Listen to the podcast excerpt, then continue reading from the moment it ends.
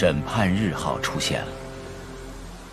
这艘六万吨级的巨轮，比汪淼想象的要大得多。它出现时，仿佛西边又突现了一座山峰。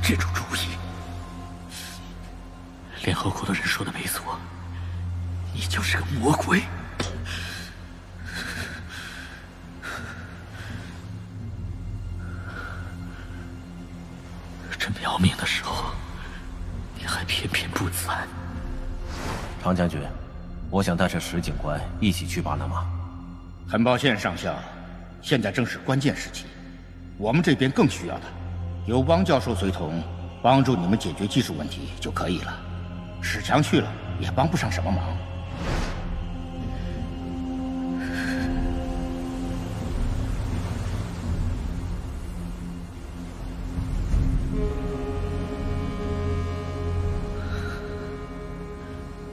大师要是你在这儿我也不至于难受成现在这样。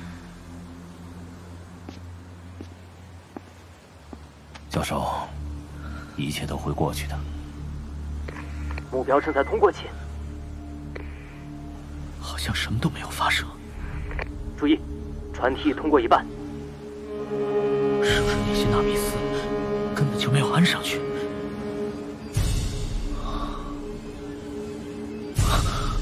等等，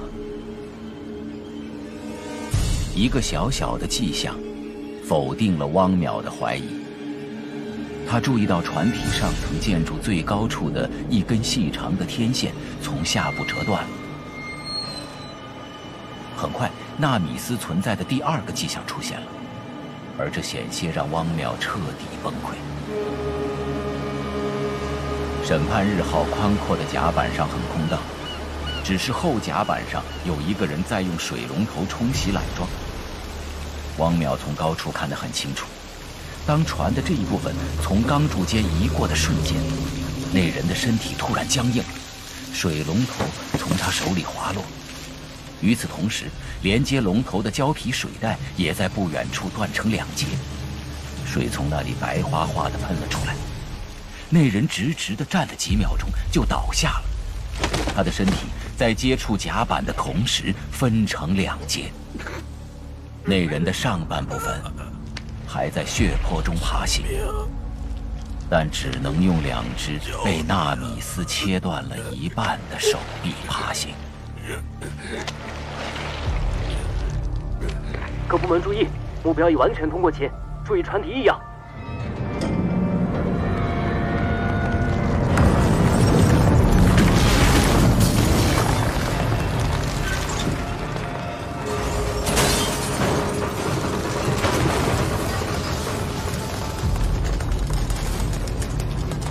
汪淼知道，这是发动机的转动部分被切割后发出的声响。突然，审判日号的船尾一侧出现了一个破洞，从洞中飞出的构件旋即落入水中，激起了高高的水柱。在他一闪而过之际，汪淼看出那是船上发动机的一段曲轴。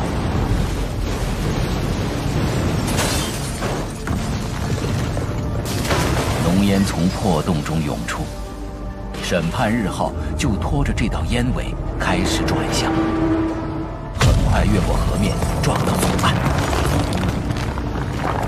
冲上岸坡的巨大船首急剧变形，像水那样冲开土坡，激起汹涌的土浪。与此同时，审判日号开始散成四十多片半米厚的薄片，上部的薄片前冲后退下面的竹级错开来，这艘巨轮像叠被向前推开的扑克牌。这四十多个巨大的薄片滑动时相互摩擦，发出一阵尖利的怪音，像无数只巨指在划玻璃。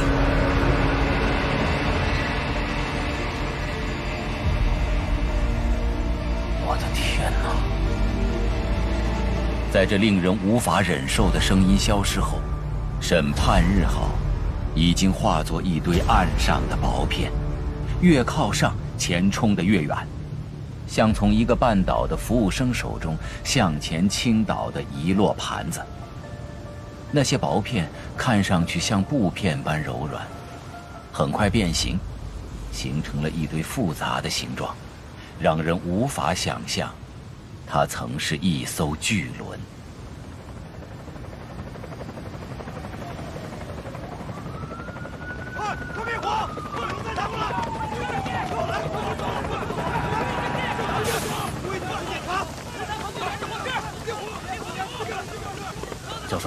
下去看看。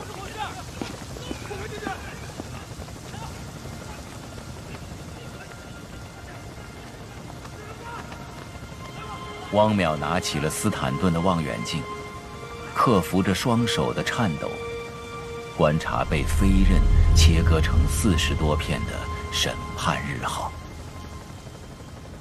这时，它有一大半已被灭火粉剂和泡沫覆盖。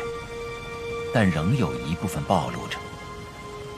汪淼看到了切割面，像镜面般光滑，毫不走形的映着天空火红的朝霞。他还看到了镜面上一块深红色的圆斑，不知是不是血。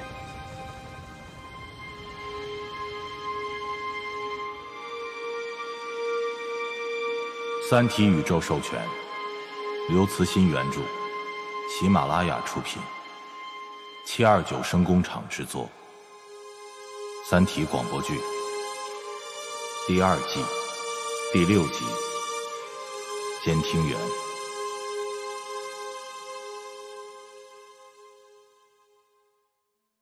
三天以后，中国作战中心的审讯室内，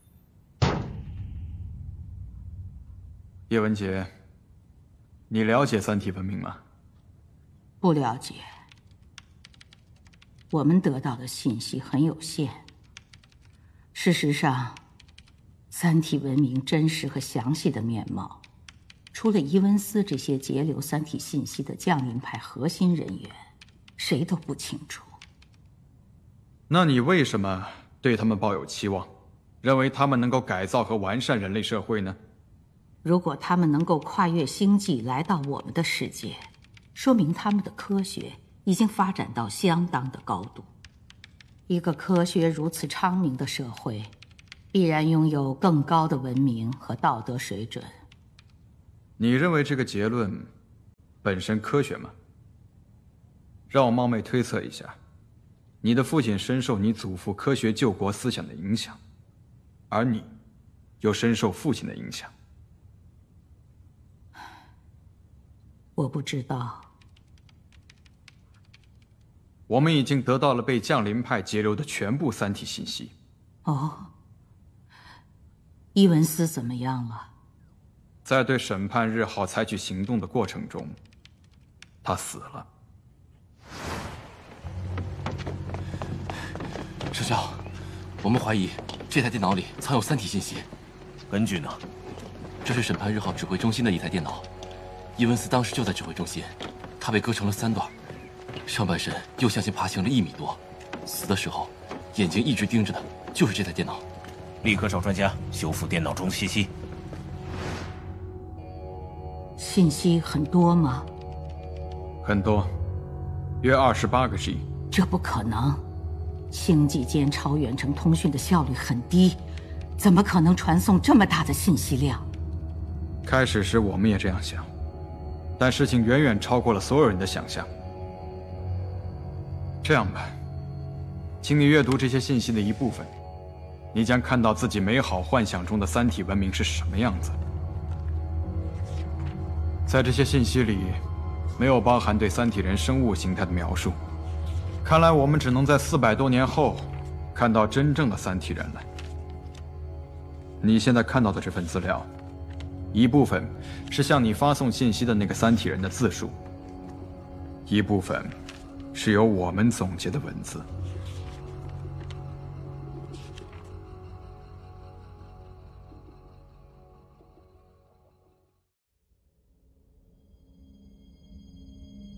叶文洁把三体人想象成人类的形象，开始阅读这份材料。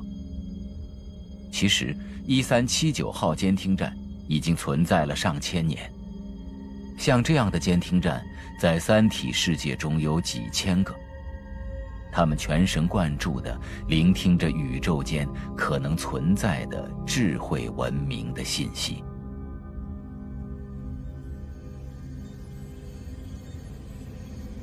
最初，监听站中有上百名监听员，但随着技术的进步，现在这里只有我一个人值守了。监听员是一个卑微的职业。我们所处的监听室，虽然可以保持恒温，并且能保证生活供给，在乱纪元不必脱水，但我们的生命也只能在这个小小的空间里流逝。恒纪元带来的快乐。我们能享受到的比其他人要少得多。监听室只有一个小窗子，现在正好是乱纪元的黑夜，巨大的月亮还没有升起来，大多数人都处于脱水的冬眠中，甚至植物也本能的脱水了，成了附着于地表上的没有生命的一束干纤维。星光下，大地看上去像一大块冰冷的金属。这是最孤寂的时刻，在静静的午夜，宇宙向他的聆听者展示着广漠的荒凉。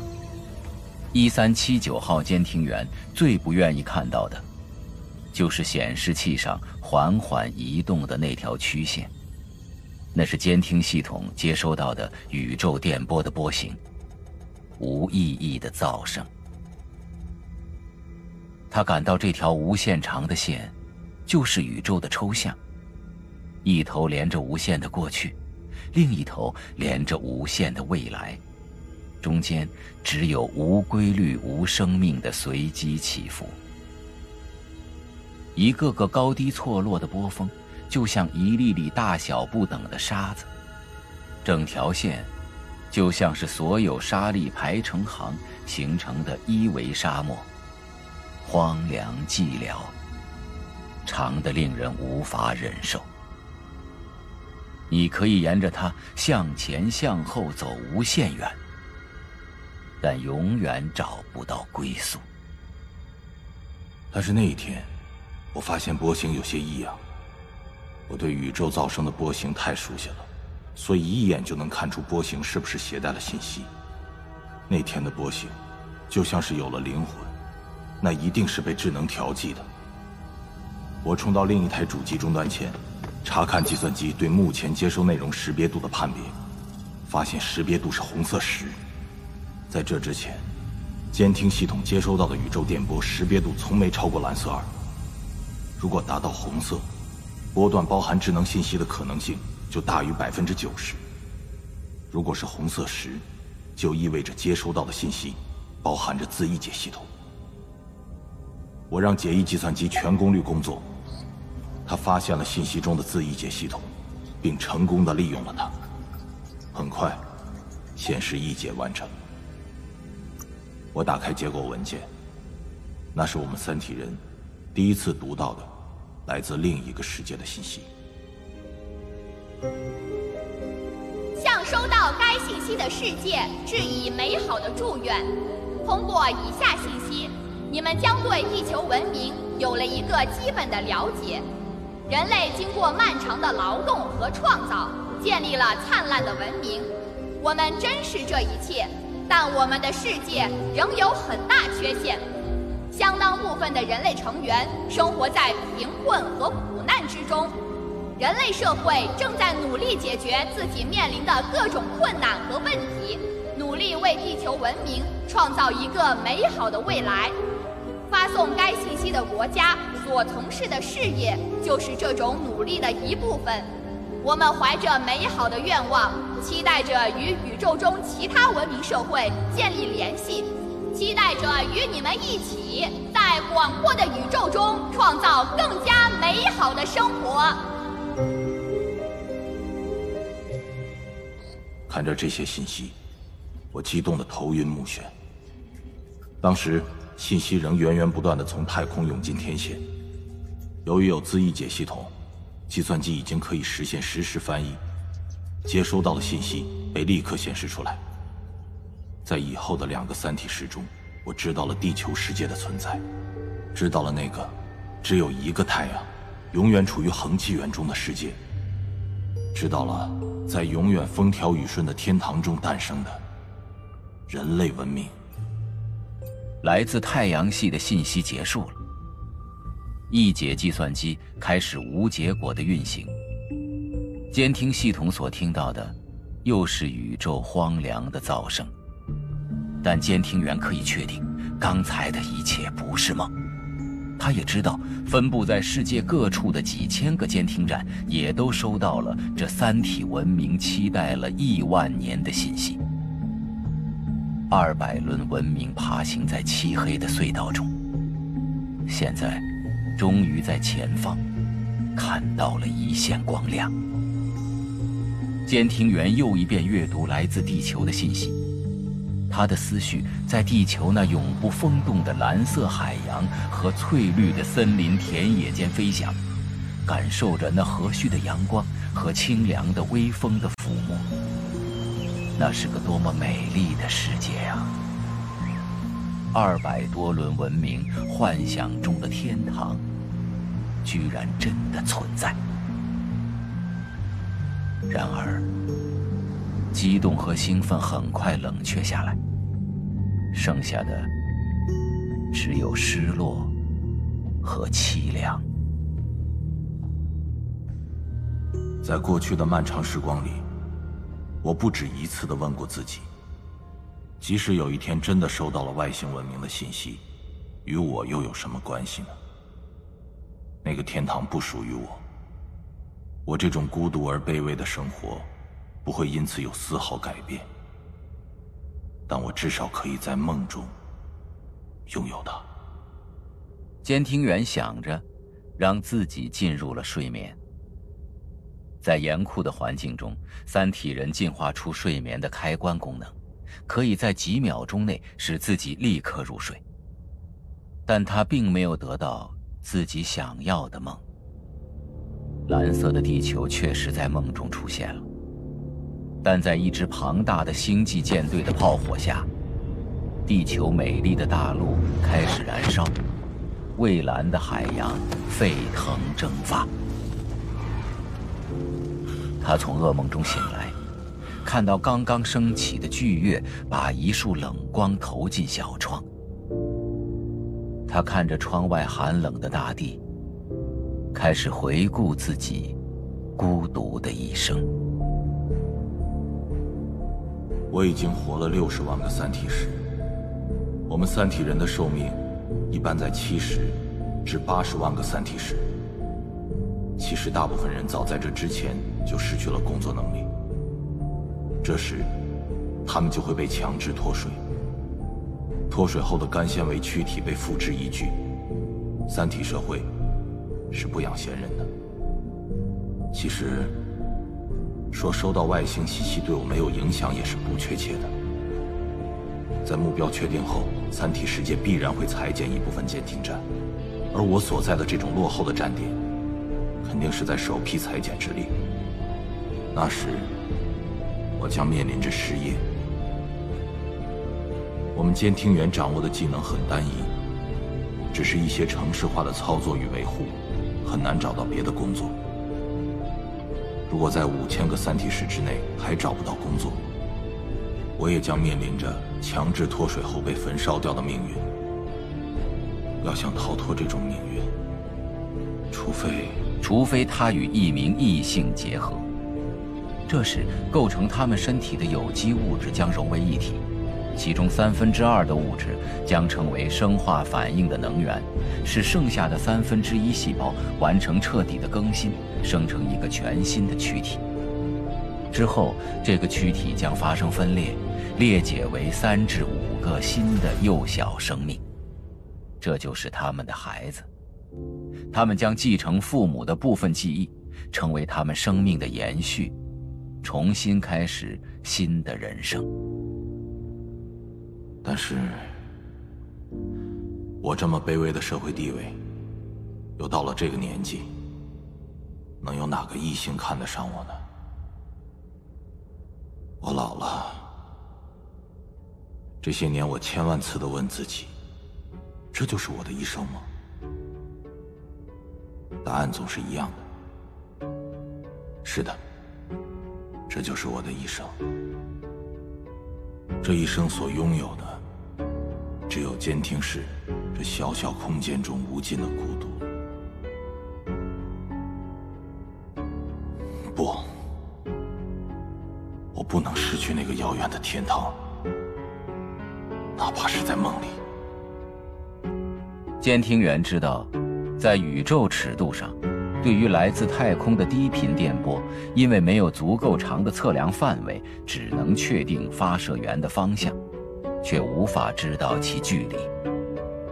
那个方向有亿万颗恒星，不知道发射源的距离，根本不可能确定位置坐标。距离，关键是距离。其实，确定发射源距离的方法十分简单，给对方回复一个信息。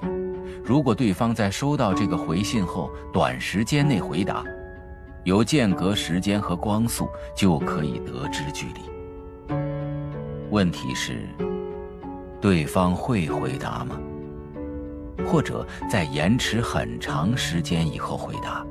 使三体人无法确定电波信号在路上消耗的时间有多少。但既然这个发射源主动向宇宙中发出呼唤，那他们接到三体世界的信息后，有很大可能会回答的。我可以肯定，现在三体政府已经发出了指令，向那个遥远的世界发出信息。引诱他们回答。信息也许已经发出去了，也许还没有。如果是后者，那么，那么我这么卑微的生命，或许也能拥有一次燃烧的机会。监听员扑到操作屏前，在计算机上编辑了一条简短的信息，并指令计算机译成与收到的地球信息相同的语言，然后。他将监听站的发射天线指向地球信息来源的方向，发射按钮呈红色的长方形。这时，监听员的手指悬在它上面。三体文明的命运就系于这纤细的两指之上。毫不犹豫的，监听员按下了发射键。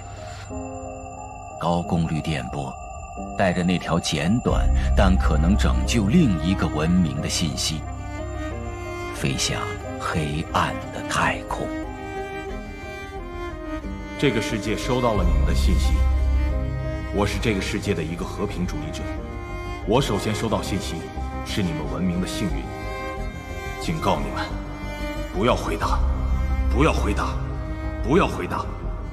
你们的方向上有千万颗恒星。只要不回答，这个世界就无法定位发出源。如果回答，发射器将被定位，你们的文明将遭到入侵，你们的世界将被占领。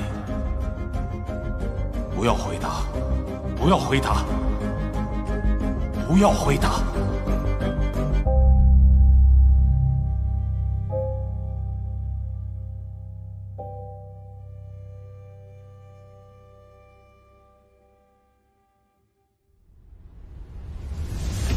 一三七九号监听员，你为什么这么做？为了不虚度一生。我刚刚关闭了巨百的动力电源。您的意思是，地球文明回电了？我们下一步要做的，就是遏制地球文明的科学发展。在场的人应该至少有一半不知道这个计划。质子中心，质子中心，第一次质子二维展开实验，启动。